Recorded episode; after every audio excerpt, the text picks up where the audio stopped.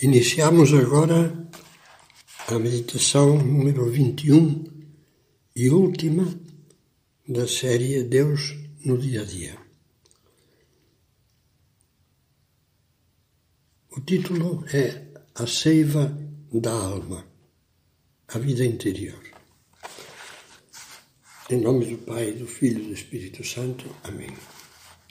O ponto de luz são as seguintes palavras de São José Maria no livro É Cristo que Passa. O Espírito Santo diz: é o Espírito enviado por Cristo para realizar em nós a santificação que ele nos mereceu na terra. Tal como os primeiros fiéis cristãos, também nós nos alegramos de admirar, ao admirar, perdão, a força do Espírito Santo e a sua ação sobre a inteligência e a vontade das suas criaturas. Ao despedir-se dos apóstolos na última ceia, Jesus quis gravar-lhes na alma a convicção de que a missão que ele lhes encomendava, a santidade e o apostolado, ultrapassava as suas forças humanas, mas que com a graça do Espírito Santo eles poderiam cumpri-la. A nossa capacidade vem de Deus, reconhecerá São Paulo. Na própria ceia, Cristo iluminou essa verdade com uma imagem expressiva, a da videira e as varas. Na época da vindima, os cachos de uva pendem das varas, dos sarmentos. Se a vara é arrancada da videira, acaba secando, não produz nada. Pelo contrário, se está bem unida à videira, recebe continuamente a seiva que a faz fecunda. Assim acontece conosco. Eu sou a videira e vós os ramos, as varas, diz-nos Jesus. Aquele que permanece em mim e eu nele produz muito fruto, porque sem mim nada podeis fazer. Permanecei no meu amor. Essa alegoria da videira é um símbolo da graça do Espírito Santo dessa graça que Cristo obteve para nós morrendo na cruz.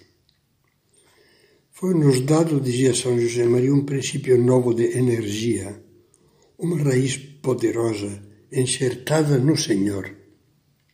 No dia de Pentecostes, São Pedro, falando a uma multidão recém-convertida que lhe pedia que devemos fazer, respondeu: Seja batizado cada um de vós para a remissão dos pecados e recebereis então o dom do Espírito Santo. Limpos do pecado pelo sangue redentor de Cristo, recebereis na vossa alma o Espírito Santo, isto é, o amor divino em pessoa que vos tornará capazes de amar a Deus e aos homens como Cristo. O Catecismo da Igreja Católica fala assim da graça. A graça de Cristo é o dom gratuito que Deus nos faz de sua vida infundida pelo Espírito Santo em nossa alma para curá-la do pecado e santificá-la. É um resumo, um resumo magnífico. A seguir, lembra que a graça é recebida pela primeira vez no batismo. Que efeitos produz a graça na alma? O catecismo continua. A graça santificante é um dom habitual uma disposição estável e sobrenatural para aperfeiçoar a alma e torná-la capaz de viver com Deus, de agir por seu amor. Vale a pena repetir. O Espírito Santo nos torna capazes de viver com Deus, de agir por seu amor. Aí que está o segredo. Quanto deixamos que o Espírito Santo haja na nossa alma, a nossa alma dá fruto. Quando não deixamos, aí está o segredo das coisas que não vão bem na nossa vida. Podemos contemplar a ação da graça ao vivo, meditando sobre São Paulo. Saulo ou Saul, chamado também pelo nome latinizado de Paulo, foi o grande perseguidor dos primeiros discípulos de Cristo. São Lucas, que viria a ser seu grande amigo e companheiro descreve-o assim. Saulo respirava ameaças de morte contra os discípulos do Senhor. Com cartas de recomendação do sumo sacerdote, partiu de Jerusalém para a Síria a fim de trazer presos os homens e mulheres que encontrasse adeptos da via, ou seja, do caminho cristão. Quando já estava perto de Damasco, continua dizendo, continuamos lendo nos Atos dos Apóstolos, de repente viu-se cercado por uma luz que vinha do céu. Caindo por terra, ouviu uma voz que lhe dizia: Saulo, Saulo, por que me persegues? Quem és tu, Senhor? perguntou Paulo e obteve a resposta: Eu sou Jesus a quem tu estás perseguindo. Lembrando-se deste momento em que Cristo saiu inesperadamente ao seu encontro, São Paulo dizia: Fui conquistado por Cristo Jesus. Toda a vida de Paulo transformou-se então em uma entrega ardente e incansável para levar aos pagãos a boa nova de Cristo. Para mim, escrevia O Viver é Cristo e trabalhou de maneira incrível para dá-lo a conhecer. Percorreu quase todo o mundo conhecido, colheu frutos de fé em milhares de almas, mas sempre manteve a certeza de que não era dele aquele fruto copioso, era da graça de Deus que operava por meio dele. Essa clarividência nunca o abandonou. Aos convertidos gregos pagãos da cidade de Corinto, escrevia por volta da Páscoa do ano 57. Eu sou o menor de todos os apóstolos, que nem mereço o nome de apóstolo, pois persegui a Igreja de Deus. Ele agradeceu de novo a aparição de Cristo em Damasco. Por último, apareceu também a mim, que sou como um aborto. É pela graça de Deus que sou o que sou. E a graça a mim dispensada não foi estéril, ao contrário. Trabalhei mais do que todos eles. Não eu, porém, mas a graça de Deus que está comigo. Saulo sabia-se pecador. Veja como escrevia o seu discípulo predileto, Timóteo. Fiel é esta palavra e digna de toda aceitação. Cristo Jesus veio ao mundo para salvar os pecadores, dos quais eu sou o primeiro. Ele lembrava-se de que foi blasfemo, perseguidor e insolente, e com toda humildade agradecia a Deus a misericórdia com que o perdoou. Ao mesmo tempo, agradecia com toda a alma a mudança que a graça do Espírito Santo operou nele e os frutos copiosos que esta seiva de Cristo lhe permitiu conseguir.